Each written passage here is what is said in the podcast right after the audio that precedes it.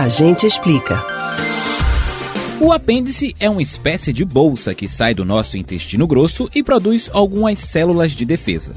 No entanto, o que muita gente não sabe é que este órgão, que pode causar fortes dores em caso de apendicite, não é essencial para o funcionamento do nosso corpo e, com isso, o procedimento de retirada do apêndice não dificulta o funcionamento do organismo, mesmo que diversos procedimentos sejam adotados para a realização da cirurgia. Mas o que gera um apendicite? Como essa doença deve ser tratada? A gente explica.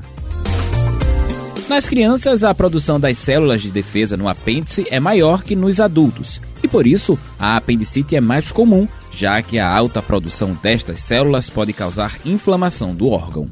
No adulto, a produção de células de defesa é insignificante, e por isso o órgão pode ser removido sem nenhum impacto na saúde do paciente. Normalmente, a causa de apendicite na fase adulta tem relação com entupimento do canal por causa das fezes. O primeiro sintoma que costuma assustar grande parte dos pacientes de apendicite é uma dor forte no abdômen que surge sem causa aparente. A pessoa também pode apresentar mal-estar, febre, náusea, vômito, diarreia, intestino preso e perda de apetite.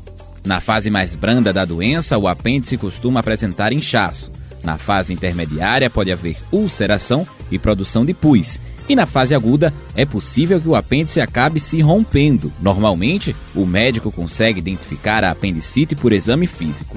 Outros exames que ajudam são os de imagem, como ultrassom e tomografia. Para o tratamento, os especialistas recomendam a extração do apêndice por procedimento cirúrgico. Em alguns casos, a cirurgia pode ser postergada com O apêndice é removido por pequenos cortes de um centímetro em que uma pequena câmera e os instrumentos cirúrgicos são introduzidos. Em casos do tipo, a recuperação é mais rápida e a cicatriz menor, podendo ser quase imperceptível. Normalmente, a cirurgia dura entre 30 minutos e uma hora e a internação termina um dia depois. Kevin Paz para o Rádio Livre.